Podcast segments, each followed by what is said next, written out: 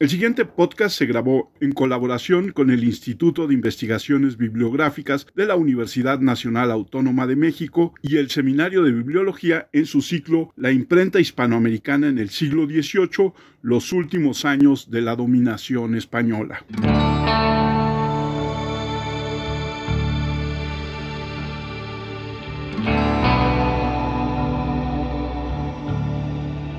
Hola, ¿qué tal? Bienvenidos a una charla como cualquiera. Soy Armando Enríquez. En esta ocasión está conmigo Robinson López Arevalo, quien se está doctorando en bibliotecología y estudios de la información en la Universidad Nacional Autónoma de México y es parte del Seminario Interdisciplinario de Bibliología de la UNAM. Robinson, ¿Cómo estás? Hola, eh, Armando. Bien, muy bien. Muchas gracias eh, por la invitación. Con nosotros está también desde Guatemala la maestra Luz Miguelia Marroquín Franco, quien es investigadora, es arqueóloga, es maestra en historia del arte, Luz Midilia, muchas gracias por aceptar la invitación. ¿Cómo estás? Hola, muchas gracias. Bien, muy contenta por estar hoy. Esta es una oportunidad muy especial para mí, así que agradezco este espacio en este programa y también al Seminario de Investigaciones Bibliológicas de, de México, que pues me ha hecho esa invitación para formar parte de este programa que tienen para hablar un poco de historia del libro y en particular pues lo poco que he ido aprendiendo yo sobre el caso de Guatemala. Luz Midilia, tú estudiaste arqueología y luego historia del arte. ¿Cómo se relaciona? Primero, ¿cómo llegaste a la arqueología y en un país tan lleno de sitios arqueológicos mayas, por qué de repente dedicarte al libro? Muchas gracias por esa pregunta tan un tanto personal que siempre lo he, abordado en otros momentos. Digo, di un salto, di un salto de, lo prehispánico al colonial y de lo eh, maya a lo lo que es este, documentos, libros, siempre hay una relación, siempre, nunca estamos lejos. Hacemos arqueología de todos momentos y de todo tipo, pero sí me alejé un poco de lo prehispánico. Entro a la escuela de historia ya hace bastante tiempo, siempre quise estar muy cerca de todo este mundo y cuando descubro que en la Universidad de San Carlos de Guatemala se imparte la carrera de arqueología, no lo pienso y entro. Y la disfruté, la disfruté, eh, trabajé en muchos proyectos arqueológicos, hice varias prácticas y de pronto estando ahí mismo en la Universidad de San Carlos como auxiliar de investigación, pues me llega la oportunidad de conocer el Museo del Libro Antiguo y ese es mi primer contacto con los documentos antiguos y me atrapan, me atrapan para siempre y ya no me fui.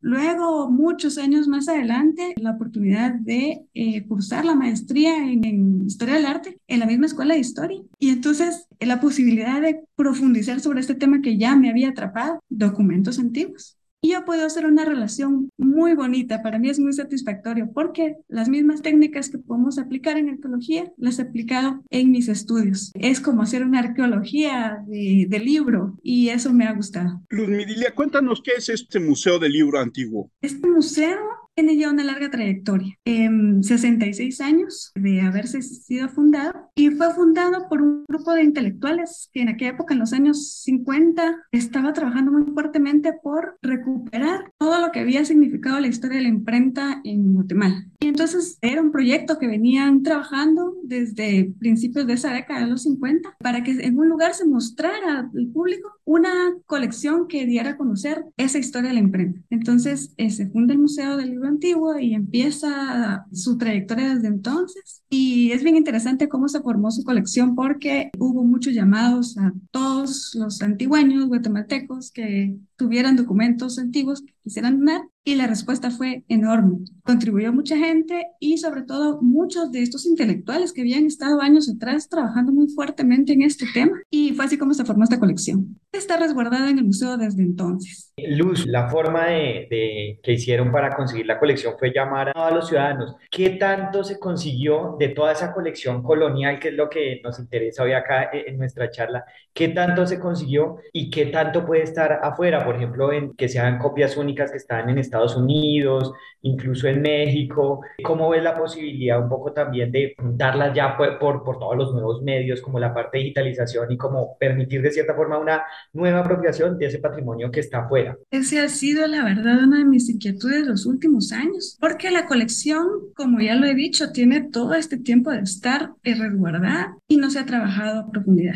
Lo que tenemos son catálogos muy simples hay como tres catálogos en, el museo y cada catálogo ha sido trabajado de manera aislada. Es hasta ahora cuando al año pasado yo empiezo con un proyecto de recuperación de la adquisición de la colección y que me hace ver quiénes fueron los que donaron estos documentos, porque este dato se perdió, se perdió en toda la historia del museo, quedó al margen de los catálogos y entonces se está haciendo esa recuperación. Pero yo veo esa necesidad de trabajar con la colección, de conocerla mejor, porque al dar una vista en esos catálogos que hay, podemos darnos cuenta que es una muestra, tal y como lo ha dicho el museo en toda su historia, una muestra de esa producción impresa de la época colonial. Estoy en ese trabajo y el otro año quiero hacer una presentación sobre esto porque eh, yo digo que todos los impresores de la época están representados en esta muestra. Y también eso que me pregunta es muy importante. Yo también quiero pues tener esa posibilidad de saber que si tenemos ejemplares únicos, sabemos que se ha perdido mucho a lo largo de la historia. Nuestros eh, patrimonios documentales están bien dispersos y me interesa mucho eso que tú me preguntas, saber si tenemos ejemplares únicos en el museo y si sé que hay copias, ¿verdad?, en otros eh, repositorios. En Guatemala tenemos repositorios aún más grandes que el museo. Entonces, mi interés es ese, conocer la colección y darle esa importancia, pero en eso estamos, Robinson. No ha sido muy trabajada, como te digo, la colección y es un gran reto que llevo y que quisiera también motivar a más gente para que se anime a colaborar.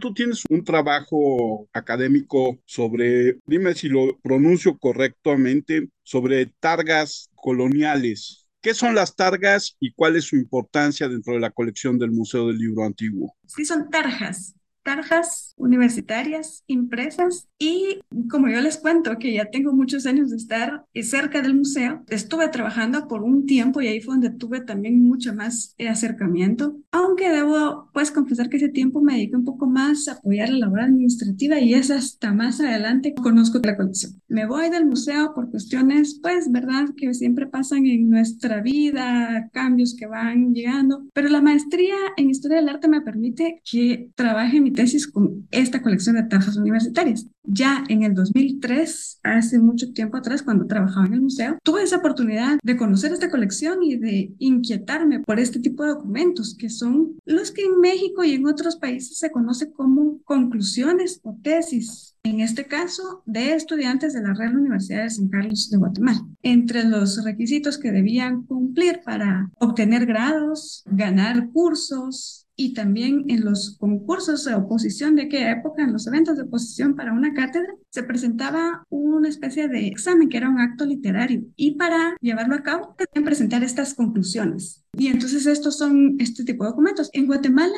se les ha conocido con el nombre de tarjas y yo también tuve esa inquietud todo el tiempo por qué se llamaba así y aunque todavía no entiendo precisamente el, el término, sí se utiliza desde al menos 1673, que es de los primeros documentos impresos, ya están haciendo uso de este término. Entonces en Guatemala los conocemos como tarjas universitarias impresas. Y en el 2003 se tenía la oportunidad de hacer un catálogo que contiene cada uno de los documentos, se pudo hacer fotografías de muy buena calidad y una descripción que también debo decir, una descripción muy, muy sencilla, pero que dio a conocer de alguna manera esta colección de documentos del Museo del Antiguo, que son alrededor de 50. Y que son bellísimos, en el sentido de los grabados que tienen en su impresión son, son muy bellos. Así es, y siempre se ha dicho en la historia que son de las muestras más eh, representativas de la colonia, ahora de la época colonial, en cuanto a producción impresa. Pero es lo único que se ha dicho y hay mucho más por indagar sobre este tipo de documentos. Como en, en unas pocas palabras y sabiendo lo difícil que es, descríbenos cómo es una tarja o una que tú hayas visto, porque Armando habla de algo que es muy importante y que tal vez no podamos transmitir con nuestra voz y es la belleza de las tarjas, los grabados, el nivel de detalle, que no es un grabado tosco que uno pensaría en Guatemala en el siglo XVIII, son unos grabados de pronto solamente en madera, no, hay grabado en y son realmente muy bellos. Entonces, descríbenos un poco eso, qué es una tarja, cómo está compuesta, cuántas páginas tiene o es solo una, cómo es. Muy bien, sí, poco a poco yo también las he ido conociendo. En principio decíamos son impresos sueltos, nada más. Y pues ya conociendo la colección del museo y que con esta pues se hizo como tesis de maestría en historia del arte un estudio que intentó darle un enfoque a poder conocer lo que representaban. Y entonces nos damos cuenta que son eh, documentos que se hicieron en diversos formatos y en diversos tamaños. Este, podríamos decir como un octavo hasta folios dobles, folios, me atrevo a decir, o pliegos completos. Hay algunas que se nota que fueron elaboradas y, y para ponerlas como decoración se les añadió la orla y son documentos muy, muy grandes. Entonces hay diversidad de tamaños. Y lo que podemos ver, ¿qué podemos ver en este tipo de documentos, verdad? Pues en principio una estampa que es la que más llama la atención cuando vemos ese tipo de documentos. Y hay de diversidad de temas, porque tuvo que ver con el punto en el cual el, estudiante o catedrático se iba a basar para presentar esas conclusiones al acto literario que tenía que presentar. Entonces, por ejemplo, si él redactó sus conclusiones en torno a un tema relacionado con San Ignacio de Loyola, por ejemplo, pues buscó algo que lo identificara, ¿verdad? Pudo haber sido el retrato de, de San Ignacio o en algún momento algo que tuviera que ver con una orden, como que tuvo la libertad de escoger qué se iba a representar en la estampa. Y luego las muchas viñetas, porque sobre todo las del siglo XVIII de acá en Guatemala están pues muy llenas de estos elementos tipográficos que se pusieron por todos lados, ¿verdad? como usando todos esos espacios vacíos que le quedaban al documento y que se complementa con el texto con el texto que siempre va a ir en la parte central. En algunos es un texto simple y en otros es muy, muy extenso, eh, siempre escrito en latín para esa época. Y aquellas eh, orlas que finalmente enmarcan el documento. Entonces, sí, con esta primera inscripción podemos pues notar que son documentos que llaman mucho la atención por esa carga visual que tienen, ¿verdad? Y Luego, cuando ya vamos adentrándonos en su contenido, pues vamos todavía descubriendo eh, que sí fueron documentos muy, muy, muy interesantes eh, y ahora, ¿verdad? Nos pueden hablar de muchos aspectos de las devociones, también de los conocimientos de la época y depende de la facultad a la que pertenecía el estudiante o catedrático a la que lo estaba presentando partiendo de este asunto de la impresión, también veo que has estudiado a una mujer que se llama Juana Martínez Batres, que tú me dirás si fue la primera impresora en Guatemala o cuál es el papel que juega dentro de la impresión del siglo XVIII en Guatemala. Sí, Juana Martínez Batres. Pues estudiar las tarjas me llevó a entender que había algo más allá, ¿verdad?, de los documentos. Eh, por un lado, el tema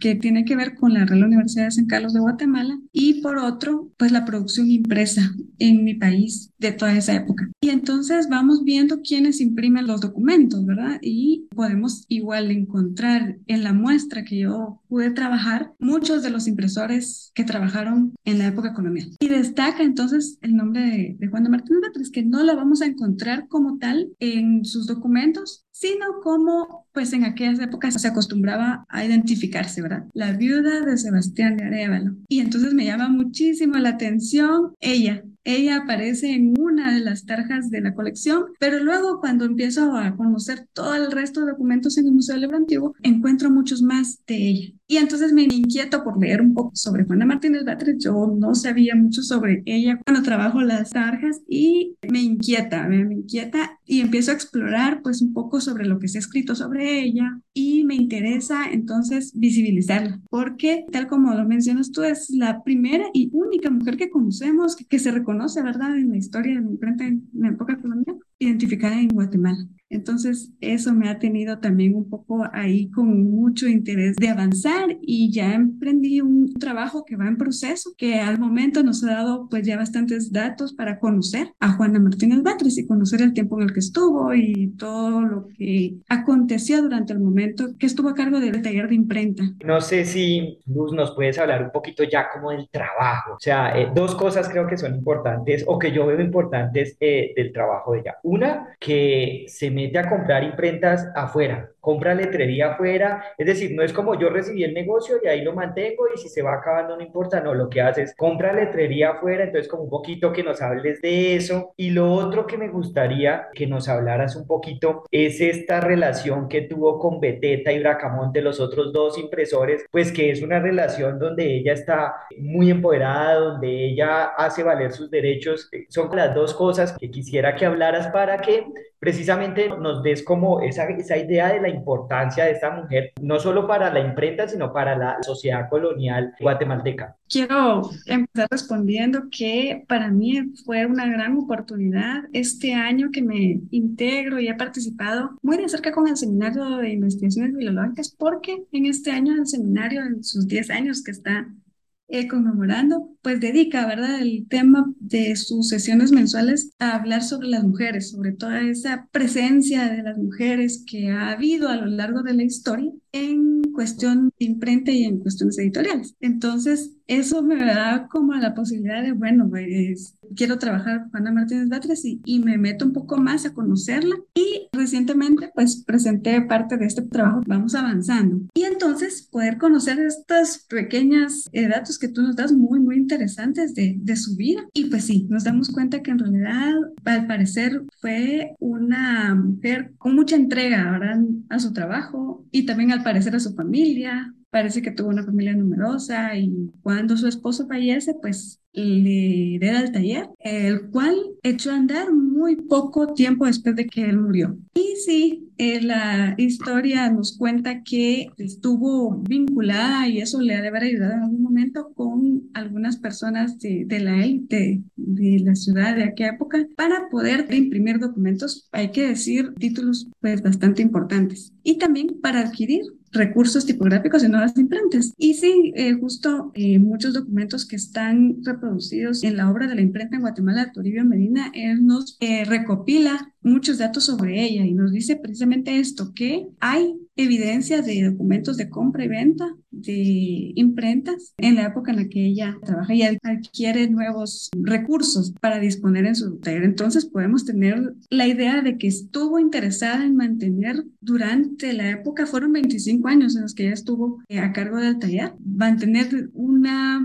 presencia, ¿verdad? Compitiendo con estos otros dos impresores que tú nos mencionas, que fueron con los que compartió escenario y impresores, hay que decirlo, también destacados, ¿verdad? Entonces, este, se da una relación muy, muy interesante con estos dos impresores, sobre todo Ignacio Beteta y eh, Mariano Bracamonte, y podemos conocer que lo que se dio en algún momento con ellos fueron algunos pleitos por eh, lograr la obtención de privilegios para imprimir ciertos documentos. Yo creo que todavía tenemos que profundizar más sobre cómo se dio esta situación porque lo que nos cuenta la historia sobre este caso es que Ignacio Beteta quiere la exclusividad de ciertos documentos y el gobierno en ese momento no sabe cómo concederle la licencia y lo que hace es consultar con Juana Martínez y con Mariano Bracamonte sobre esto, ¿verdad? ¿Qué pasa? ¿Cómo cada quien tiene los privilegios? Y resulta que entonces se vuelve ese pleito entre todos y atacan a Ignacio Beteta porque no le quieren dar la exclusividad. Y en este caso se ve como la fuerza de Juana Martínez porque ella quiere hacer valer todo lo que su taller representa, que es mucho más antiguo que el de Ignacio Beteta y que pues no debe concederse a él esa exclusividad. Y bueno, finalmente después de varios oficios que se cruzan entre impresores y el fiscal que está a cargo de, de llevar este proceso, pues finalmente no le dan a Ignacio Beteta la exclusividad que quería para todos los documentos que solicitaba. Por ahí podemos ver entonces, ¿verdad?, cómo esta impresora tiene una presencia muy fuerte en la época.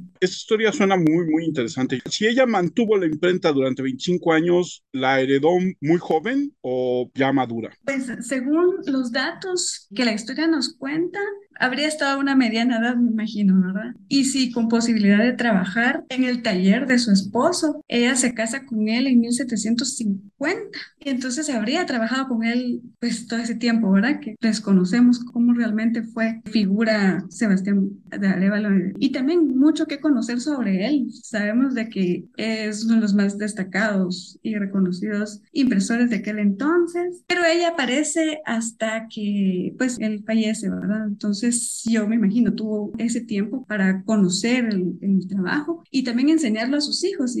Es una familia numerosa y por lo menos se conoce de dos de sus hijos que trabajaron muy de cerca y que pues pensamos que los papás, ¿verdad? Y ella sobre todo este, intervinieron en la enseñanza. Y son ellos los que después continúan con este taller. Y este taller de los Arevalo es el, el que tiene más presencia durante toda la época colonial y después en Guatemala. Es una familia dedicada a eso y yo creo que es la, la única que conocemos eh, trabajando por mucho tiempo. Así que no tenemos los datos exactos de su edad y a qué edad fallece, pero yo sí considero que por lo que nos cuenta la historia, sí debió haber asumido el taller en una edad madura y trabajar un tiempo. Después, cuando ya desaparecen sus producciones, que es el año de 1800, tampoco hay un documento que nos diga que falleció en ese año, pero ya no se le ve más, ¿verdad? sus pies de imprenta desaparecen y aparecen los herederos de Arevalo. Y luego ya eh, Manuel Arevalo, que es quien reconoce que tuvo su taller que le dio continuidad a este.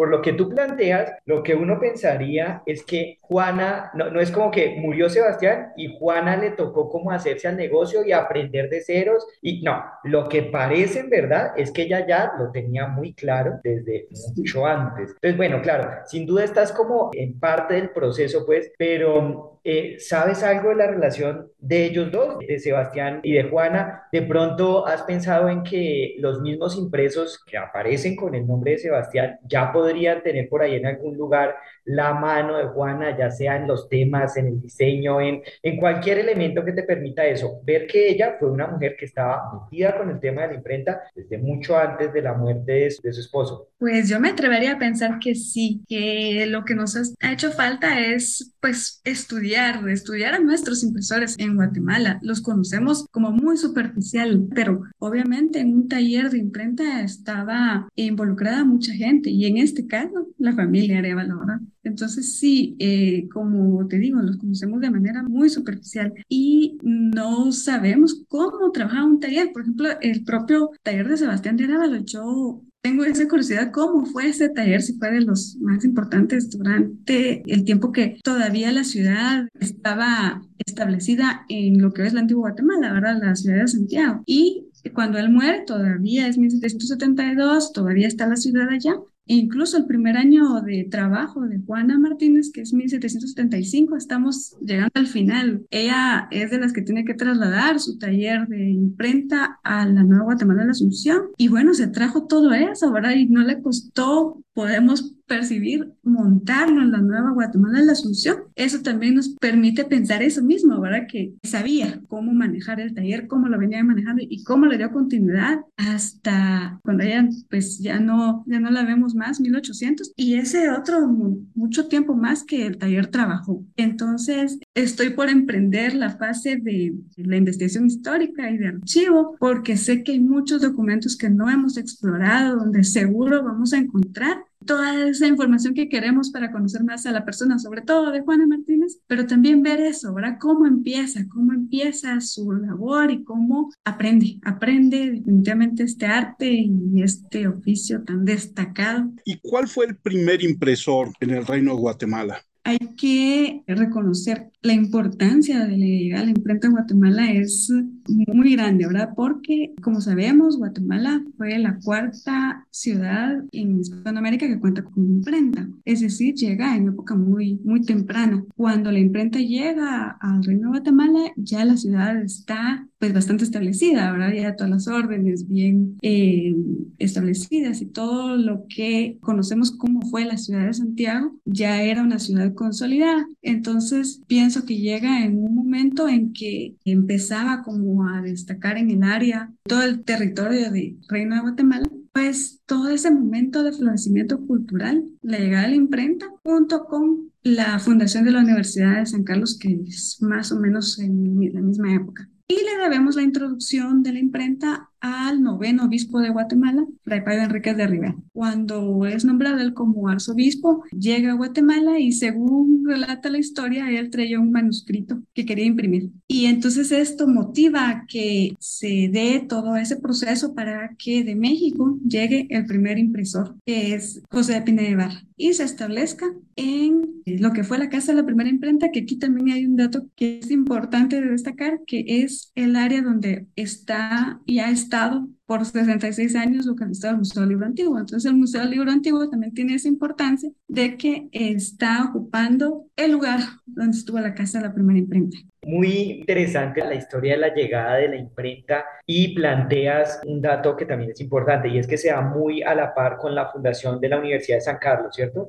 Entonces, creo que dos cosas me gustaría preguntarte. Una es esa relación entre, imprenta y educación que ya más o menos tú nos has mencionado con las tarjas, que es muy importante. Eh, ¿Cómo tú la ves más a profundidad un poco? Y otra pregunta que creo que es importante, ¿qué otros usos tuvo la imprenta? Además de, pues ya sabemos que educación, ya medio intuimos que religioso. ¿Qué otra cosa se te ocurre como en esa línea? Pues yo me atrevo a pensar que la llegada del obispo Payo pues fue muy afortunada. Él es jesuita y sabemos que muchos jesuitas estuvieron a la parte de llevar a los territorios de América cuando llegaban lo último, ¿verdad? Las novedades, la actualidad, en ciencia, en, en arte, en literatura y la religión. Entonces, yo me atrevo a pensar que el primer propósito, ¿verdad?, para establecer la imprenta fue la producción de documentos de carácter religioso y que permitieran pues, apoyar ese proyecto de evangelización. Pero también en esa época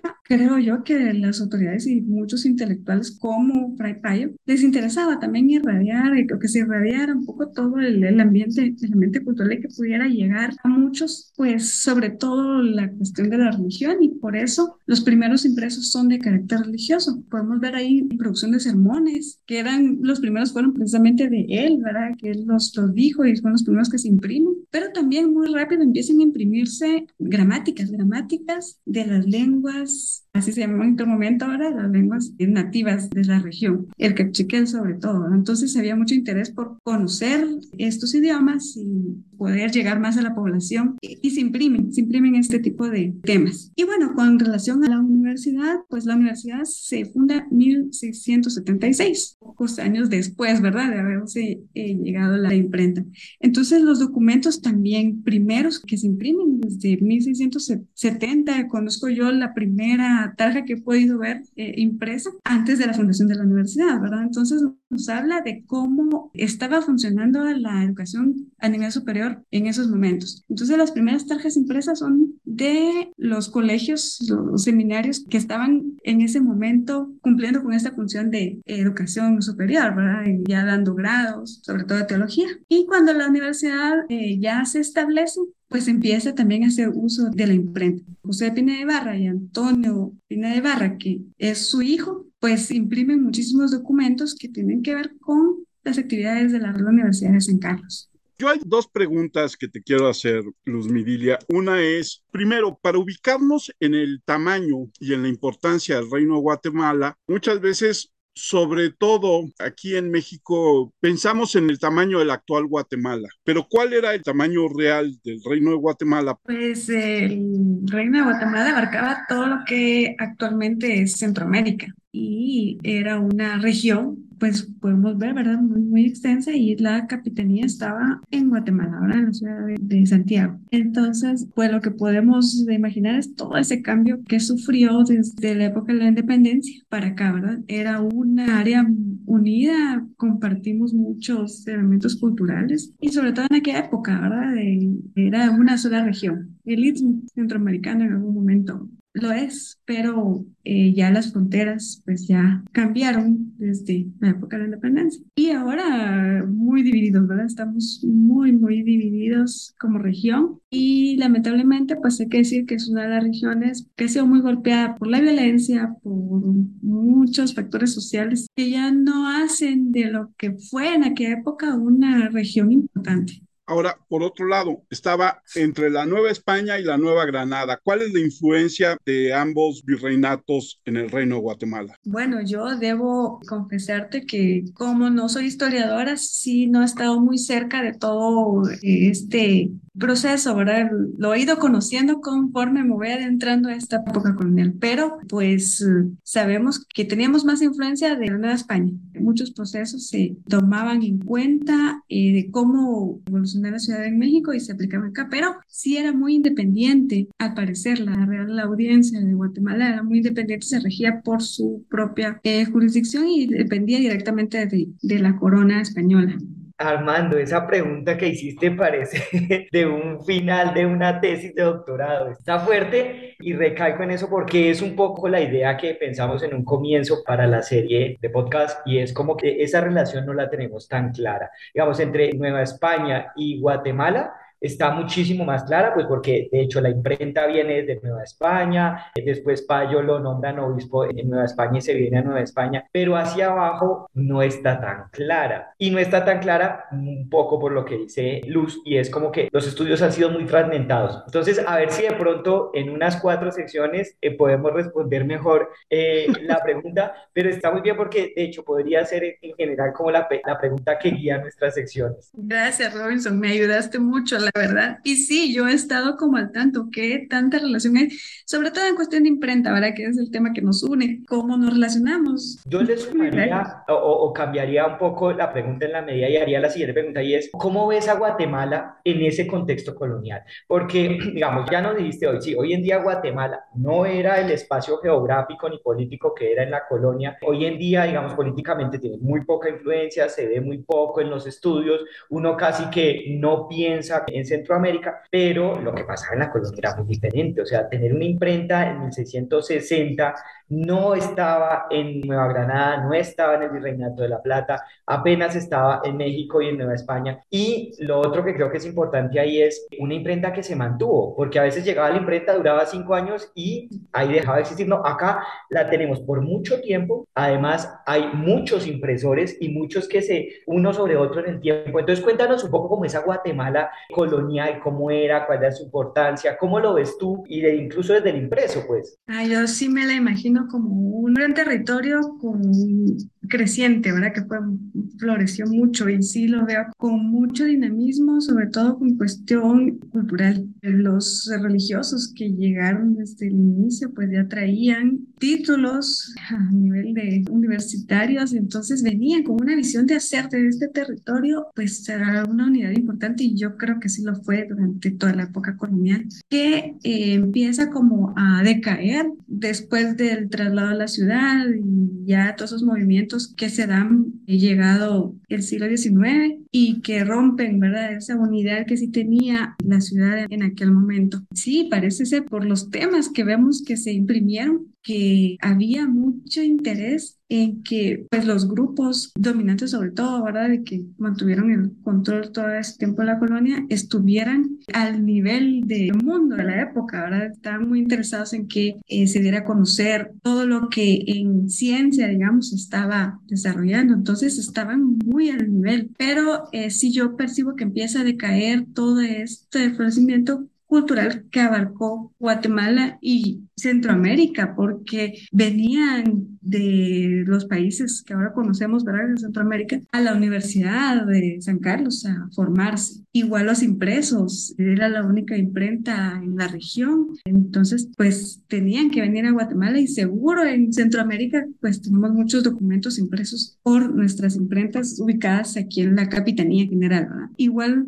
la relación que tenemos con México, ¿verdad? Tan cercana y que se pierde también en el siglo XIX, sobre todo con Chiapas. Compartimos mucho con ellos en territorio antes de estas épocas, formamos pues parte del mismo territorio y compartimos mucho que ahora eh, debemos retomar para entender bien esa importancia que tú me preguntas que tuvo y que por la misma decadencia que tuvo la ciudad después de la independencia y todo el proceso histórico que sabemos que ha atravesado Guatemala, que la ha llevado a estar en niveles muy por debajo de otros países.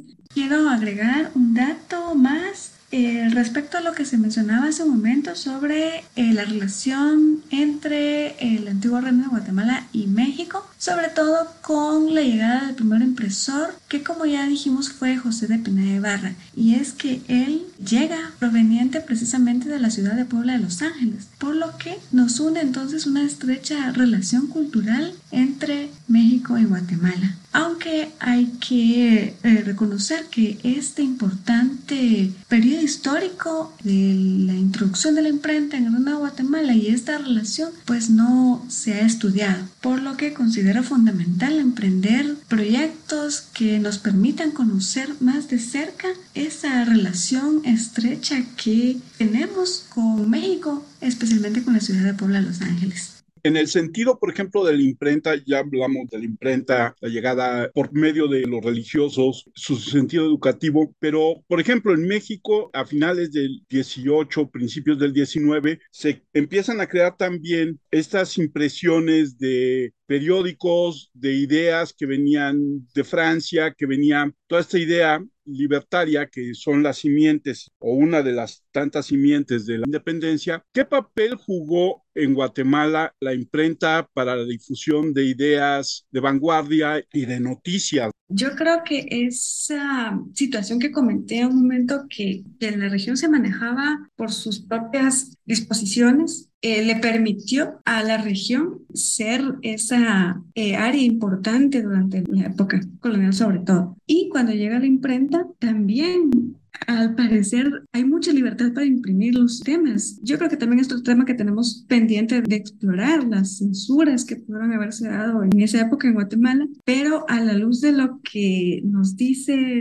la investigación conocida hasta ahora, no había mucha censura para reproducir documentos. Entonces, yo considero que sí había mucha libertad para imprimir y sobre todo cuando ya va llegando a esta época de la independencia, las imprentas que están en ese momento participan mucho. Y aquí hay que hablar de la imprenta de Ignacio Beteta y de Manuel Arevalo, que son los que están en plena acción para la llegada de 1821 y publican en sus imprentas muchos documentos que tienen que ver con estos grupos que quieren la independencia, ¿verdad? Que sabemos que es un momento que se empieza a gestar desde principios del siglo XIX. Entonces considero que el papel de la imprenta ha sido muy determinante e importante y que sí permitió que se pudiera publicar diversidad de temas, incluso estos que en algún momento podríamos pensar ahora sensibles, por así decirlo, ¿verdad? Sí era posible la publicación de estos temas. Creo que es clave ahí lo que plantea Armando porque en Europa se está dando el surgimiento de la esfera pública, si se puede llamar de la opinión pública un poco. Y eh, Hispanoamérica no es ajena a eso, ¿no? Está eh, la Gaceta de México, que es muy temprana, en el 722, con una segunda versión ya en el 28. Y hay una Gaceta muy temprana en Guatemala, de 1729, que además publica alguien que ya hemos hablado que es Sebastián de Arevalo. Pero además tenemos otra Gaceta que se publica entre 1797 y 1816, casi 20 años de sobrevivencia de un periódico colonial es altísimo. Entonces cuéntanos un poquito de estas gacetas, cómo lo ves, qué temas manejaban, a, nivel de imprenta, cómo eran un poco estas gacetas, eran grandes periódicos, como que no, como que eran pequeños, entonces cuéntanos un poco de eso, por favor. Eran pequeños relativamente, si podemos tener la oportunidad de ver un ejemplar, si podemos darnos cuenta que eran publicaciones menores, ¿verdad? Pero es muy, muy interesante porque con estos documentos es donde empezamos a conocer la historia del periodismo en Guatemala y así ha sido abordada por los historiadores. Y sí, desde época muy temprana, eh, Sebastián Arevalo publica este periódico, podríamos decir, en una primera época, ¿verdad? Y que retoma Ignacio Beteta más adelante. Él lo tiene por más tiempo. Este, te soy sincera, no he podido revisar con detenimiento todo el contenido de los documentos, pero quienes han abordado la historia del periodismo, pues denotan esa presencia que las noticias de la época se daban a conocer a través de estos periódicos y sobre todo el que pues ya edita Ignacio Beteta que vamos a conocer noticias que se estaban gestando en ese momento. Hay publicaciones, parece ser, de artículos hechos por catedráticos de la Real Universidad de San Carlos que estaban pues hablando de esas reformas que también en esta época ya querían realizar pensar y que hay pues a lo interno de la universidad también conflictos entre que sí es necesaria la reforma y que no, y que se mantenga esa línea de la escolástica que defendían muchos, ¿verdad? Entonces parece que podemos encontrar en estos periódicos, sobre todo el editado por Ignacio Beteta, este tipo de manifestaciones que nos van diciendo cómo va cambiando la ciudad en su estructura social. Así que son muy importantes, ¿verdad? De, de retomar y sobre todo de seguir estudiando para conocer más esa influencia y esa dinámica que estos periódicos tuvieron durante esta época. Esa relación que está por estudiarse y que está más establecida eh, o más clara de pronto para Nueva España, para Nueva Granada. Mira lo curioso, la imprenta Ignacio Beteta al otro día de la independencia comienza a llamarse Imprenta Libertad, según José Toribio Medina. Entonces eso es como que es algo que ya nos da una pista, que sabemos que es importante, que sabemos que está la prensa circulando por Hispanoamérica, pero que aún nos falta establecer esas relaciones. Imprenta, prensa, independencia, que además es una relación muy compleja, ¿no? Porque como que todavía estamos trazando esos lazos que hay entre el momento colonial y las independencias, cuáles fueron las causas, cuáles fueron las consecuencias, pero seguramente además va a ser una pregunta que se va a repetir de acá en adelante un poco, Armando, cuando estemos hablando, y es esa relación imprenta, prensa e independencia. Y además hay otra que va un poco de la mano, que es cuál es el papel de estas imprentas para difundir la literatura que se estaba haciendo al interior de Guatemala, tanto prosa como poesía. Claro, esto también fue un tema bastante abordado y había mucha gente dedicándose a, estos temas. Si podemos revisar los catálogos que existen sobre esa producción impresa, podemos encontrar precisamente esos temas, mucha poesía y cuestiones de literatura y crónicas. También ese interés religioso, sobre todo, hay que decirlo, ¿verdad? Querían escribir sobre la historia desde los tiempos colombinos, le mencionan muchas veces, ¿verdad? Entonces tenemos mucha historia, mucha, muchas crónicas que nos pues narran de esta gente viviendo en esta época, cómo era el territorio de Guatemala en épocas pasadas. Y nada más, en ese sentido, un poco con lo que decía Robinson en un principio, todas estas crónicas, todo este material, pues está disperso por todo Centroamérica, ¿no? Hay que hacer todo un trabajo de recuperación. Sí, así es. Y lo que también he estado mencionando, esta ruptura que hay entre el territorio, ahora que no nos ayuda. Y yo sé que sí hay esfuerzos de universidades, de instituciones, congresos que se han realizado, donde podemos tener esa oportunidad de conocer los trabajos que se hacen, pero nos falta como consolidar proyectos de larga duración que permitan tener a mano todas esas investigaciones que se hacen a lo individual por país, ¿verdad? Entonces sí, mucho por recuperar. En esta misma línea, Luz, no sé si de pronto el museo o alguna institución en Guatemala tenga como la idea de, trabajar un producto digital, eso que sea como un catálogo, una digitalización que permita, pues que muchos investigadores eh, puedan acceder al material, incluso muchos investigadores centroamericanos, ¿no? Porque el principal problema puede ser que están en México los impresos, que están de pronto en Estados Unidos, que están en España, entonces es difícil acceder pero pues sabemos que tienen licenciaturas en arqueología, en historia y que los estudiantes de esas licenciaturas están deseosos y se pueden orientar hacia el estudio de estos impresos. Entonces, ¿hay algún proyecto? ¿Cómo es el futuro en ese sentido? Pues debo decir que todavía muy sombrío, porque desde ya hace mucho tiempo, y creo que eso nos ha afectado mucho como país, no han habido proyectos institucionales. Yo he percibido durante este he hecho para conocer la historia de imprenta en Guatemala, que es a partir de los años 70 del siglo pasado que se deja de producir estudios sobre este tema.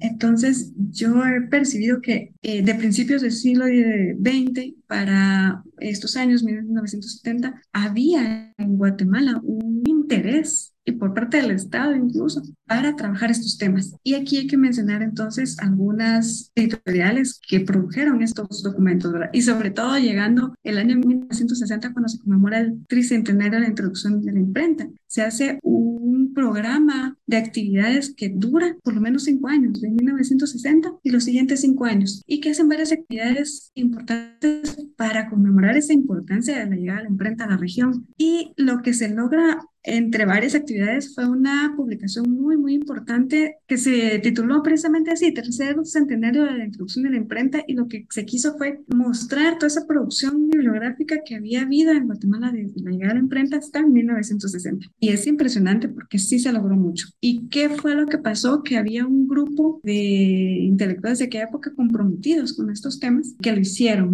que, que se unieron y que buscaron el apoyo del gobierno y el gobierno lo dio. Se nombró al Ministerio de Educación de aquella época y al Ministerio de Gobernación para que estos ministerios dieran las guías para, y el presupuesto para realizar estos trabajos. Yo veo que hasta ese momento llegó algo sólido que se trabajó y por eso contamos con una buena referencia bibliográfica de la historia, pero llegó hasta este momento. Después podemos ir viendo el devenir histórico de nuestro país y a partir de ahí nos vamos a un ocaso, le llaman muchos, ¿verdad? Historiadores incluso, que sufre nuestro país y del cual no hemos salido e incluso en el momento presente eso nos ha afectado mucho. Así que yo no veo un futuro con un proyecto sólido porque ya no son institucionales. La universidad también trabajando independientemente no tiene proyectos de largo alcance. Sí, hay muchos, hay institutos de investigaciones, conozco el de la Escuela de Historia, conozco la unidad de investigación de la universidad, pero con estos momentos de crisis y más sobre todo el que estamos viviendo, siempre impactan, no nos dejan que tengamos esas proyecciones consolidadas a futuro. También conozco un poco sobre cómo se ha desarrollado la edición durante los últimos años y hay muchas editoriales, pero trabajando también de manera independiente. No forman parte, ¿verdad?, de un proyecto sólido que, que nos permita eso, estar todos participando y estar todos en una misma línea. Pero bueno, entre todo lo malo, yo creo que siempre hay que estar unidos. Y hace poco conversaba yo con un, amigo que también trabaja en estas cuestiones de la edición y veíamos de que sí hay un grupo interesado, ¿verdad? Que trabaja produciendo y también acompañando a los escritores guatemaltecos en sus publicaciones. Y que bueno, nos toca unirnos en la medida que podamos para seguir avanzando, porque también es importante continuar, ¿verdad? No quedarnos con este momento tan difícil que estamos enfrentando como sociedad. Seguimos con altos índices de analfabetismo, y también hay que decirlo, nuestros uh, jóvenes no están habituados a la lectura, no tienen esa cultura y eso es un gran golpe ahora para, para avanzar en estos proyectos. Pero bueno, esperamos que en un futuro estemos hablando de lo que vamos avanzando y aportando. En esta fragmentación de la que hablas en Centroamérica, el nacimiento de diferentes naciones, ¿ha habido esfuerzos por crear lazos entre algún país y Guatemala para descubrir esa parte de la historia de la imprenta colonial? Yo considero que algo que sí ha ayudado mucho en Estados Unidos es un congreso eh, a nivel centroamericano de historia que se realiza cada dos años. Entonces sí pienso que esta es una manera de estar unidos y de estar pues conociendo todo lo que se va avanzando y que sí hay muchos investigadores de alto nivel en la región que están abordando temas y que este es un espacio que permite conocerlos. Y también hay esfuerzos de las universidades ¿verdad? por unirse a nivel regional pero nos falta todavía como políticas de Estado que nos ayuden a que todo tenga seguimiento. Yo considero que a veces no se logra eso, ¿verdad? No se logra saber cómo continuar con estos lazos que se van consolidando. Pero bueno, ahí es donde digo que todos estamos intentando aportar un, un poco para, para rescatarnos, porque sí somos un, una región pues culturalmente muy valiosa con toda esa riqueza y pues seguir, ¿verdad? De, esperando que mejore la situación de nuestras sociedades. Hago una cuña para decir solamente que en México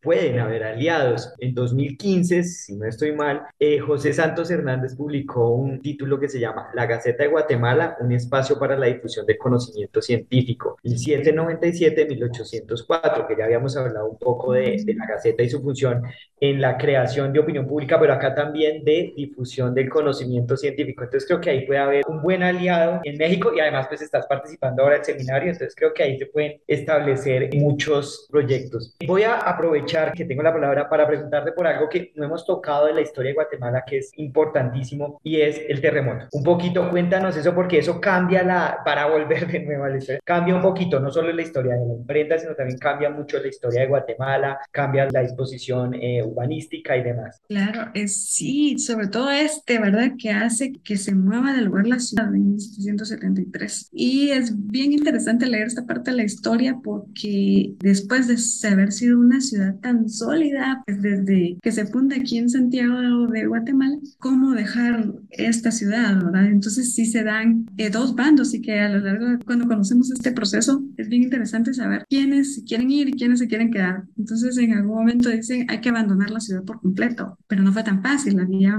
no solo pobladores, sino instituciones que querían trasladarse, algunas órdenes religiosas y la universidad sobre todo. Mm, esta orden no quería eh, trasladarse a la Nueva Guatemala de la Asunción hasta que hay una disposición que obliga a todos a hacerlo en 1777. Entonces son varios años, ¿verdad? Que se transitan ahí entre la antigua, como se llama ahora Guatemala, y la nueva. Y sí, definitivamente que cambia mucho. Mi percepción es que si hubiera continuado en la ciudad de Santiago seríamos quizá otra cosa, porque ahí es donde se rompe mucho y se empiezan a dar esta confrontación de grupos desde ese momento. Y cuando se instalan en la nueva Guatemala, en la Asunción, ya está esa, esa división. Y yo creo que eso es lo que va haciendo que llegue ese momento de, de la independencia, porque lo que se evidencia en el momento del traslado es que los que querían moverse eran los mismos grupos oligárquicos que veían con mejor posición trasladarse a un mejor lugar y siempre los grupos minoritarios pues fueron los que sufrieron y tenían que moverse con ellos porque eran los que servían, los que iban a producir. Entonces vemos ese conflicto ¿verdad? que se da desde este momento. Y cuando ya se establece la, la nueva Guatemala de la Asunción, pues ya están como consolidadas estas variantes, por así decirlo, ¿verdad? en la sociedad. Y que los historiadores nos han hecho ver de que se mantienen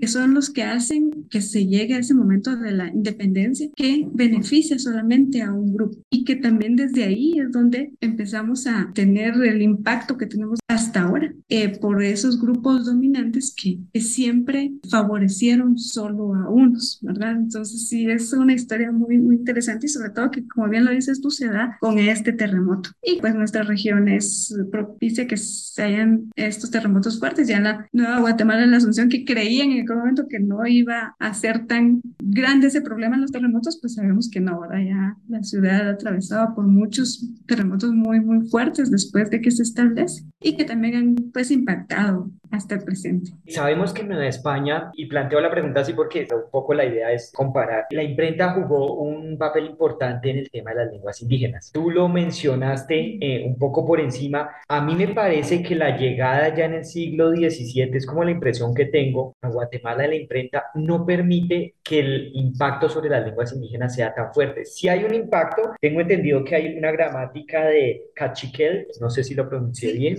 y como uno que otro texto en esta lengua pero no tanto, parece que no es tan fuerte el tema de las gramáticas indígenas. ¿Tú cómo lo ves que conoces un poco el tema? Pues considero que como pasó en otros territorios, a los eh, evangelizadores les interesaba conocer ellos las lenguas, ¿verdad? Y no el contrario. ¿Cómo decirte? Que lo que realmente prevaleció fue que ellos pudieran aprender y de esa manera conocer a la población, pero no para permitirle a la misma población profundizar sobre esto. O sea, creo que les sirvió más a ellos la producción de la gramática y no para difundirlo ampliamente ahora. Y sí, yo veo que esa es la importancia que se le ha dado eh, a lo largo de la historia al papel que jugó la imprenta en haber producido estas gramáticas pero que realmente si vemos en la producción total, no tenemos muchos documentos que muestren que se quiera enseñar o mantener el uso de las lenguas, ¿verdad? Y sí hay documentos pues antiguos, ¿verdad? Que